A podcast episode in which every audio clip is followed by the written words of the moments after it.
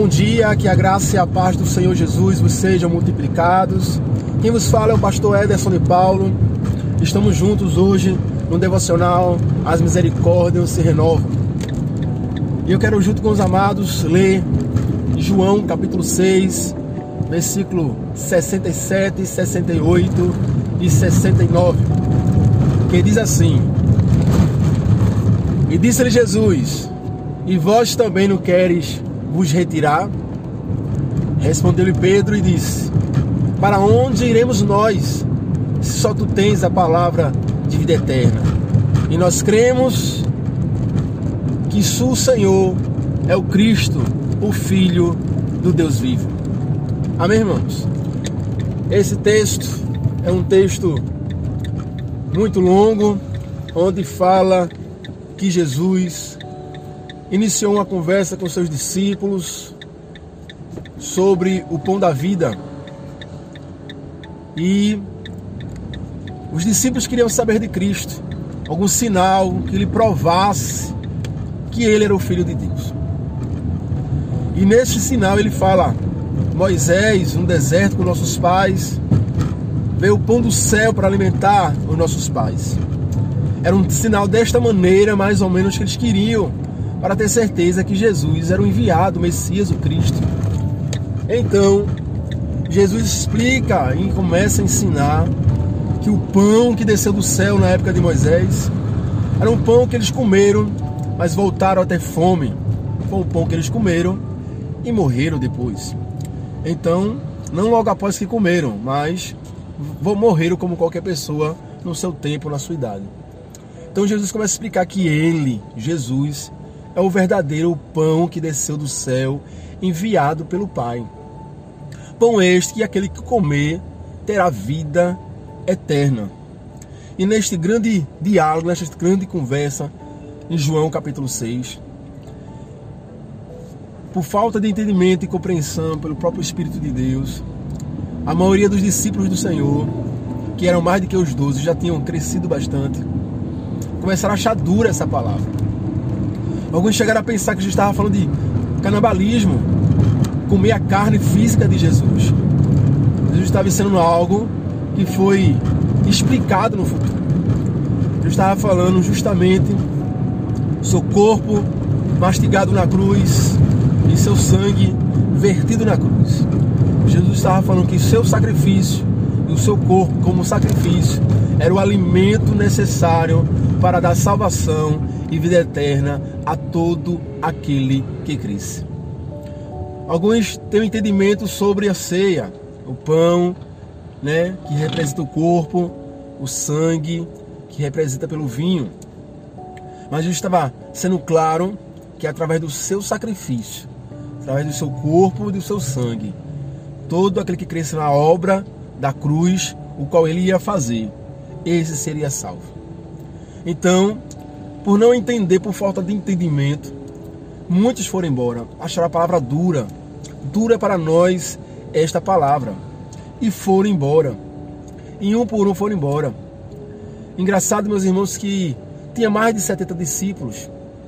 A gente não tem como certo dizer quantos discípulos tinha, mas tinha mais de 70. E foram um por um porque não entenderam, não compreenderam, não aceitaram, acharam duro a palavra de Cristo e foram embora, ficaram só os doze. E Jesus justamente agora pergunta para os doze: E vocês também não querem ir embora, não querem se retirar?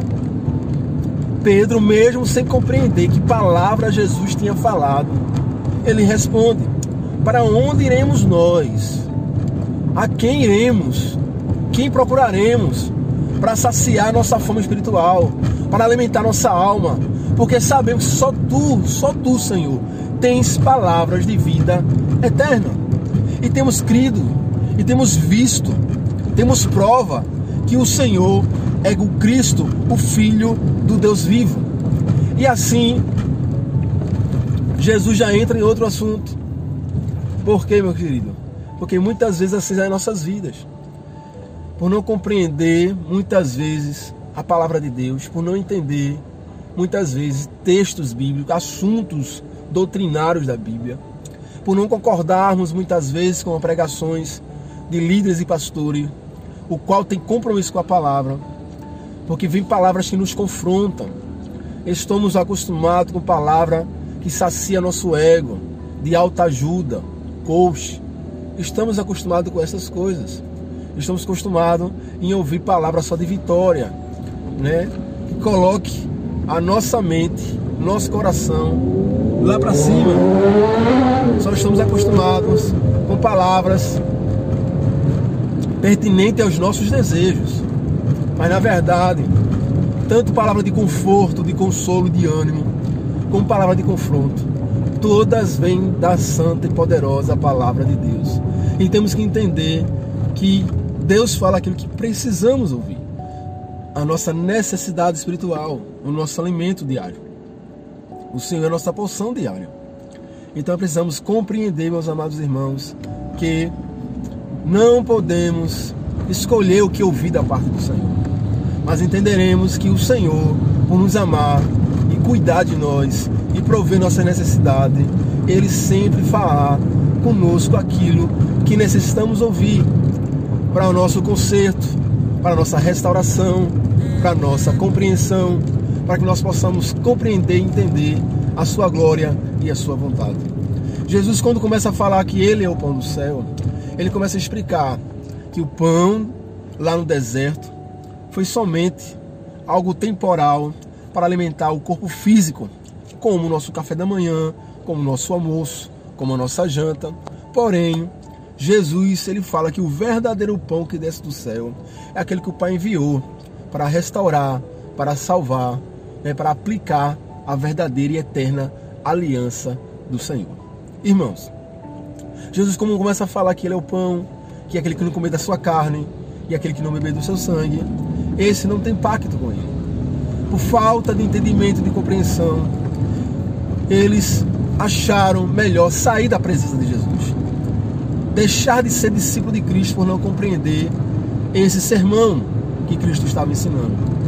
Porém, Pedro, mesmo sem compreender, os doze, mesmo sem ter uma compreensão correta sobre o assunto, porque seria explicado depois da sua morte, depois da sua ressurreição, o que era isso no capítulo 6. Mesmo sem compreender, eles sabiam que da parte de Jesus só vinha palavras de vida eterna. Que Jesus já tinha provado que era o Cristo que Jesus tenha provado, tanto com o seu ensinamento, como com o seu poder, como com a sua glória, tudo quanto ele tinha feito manifestou a sua divindade e que ele era o Cristo realmente esperado por Israel. Irmãos? Quando não entendemos, quando não compreendemos alguma coisa das Escrituras, é necessário correr atrás de entender, correr atrás de buscar uma compreensão. E não achar que a palavra de Deus, que a Bíblia, não seja a palavra. Algumas pessoas duvidam sobre alguns textos, começa a ter dúvidas sobre algo doutrinário, começa a ter dúvidas sobre alguma coisa, e no lugar de procurar ajuda com os líderes, com os pastores, com os irmãos mais maduros na fé, costumam permitir dúvida no seu coração. E o apóstolo Tiago diz que toda dúvida impede que a gente receba algo da parte de Deus, porque a dúvida é inimiga da fé. Precisamos compreender isso, irmãos. Mesmo que você entenda que está sendo duro, que está sendo um pouco apertado a pregação ou o estudo da palavra, você tem que compreender que Deus tem o desejo de restaurar, de fortalecer, de amadurecer, de acrescentar a nossa fé. É por isso que levantou homens, tanto no Antigo, como profetas, como no Novo Testamento, como apóstolos, com esse propósito de ensinar, de edificar, de ensinar o seu povo, doutrinar o seu povo ao caminho correto que deve seguir.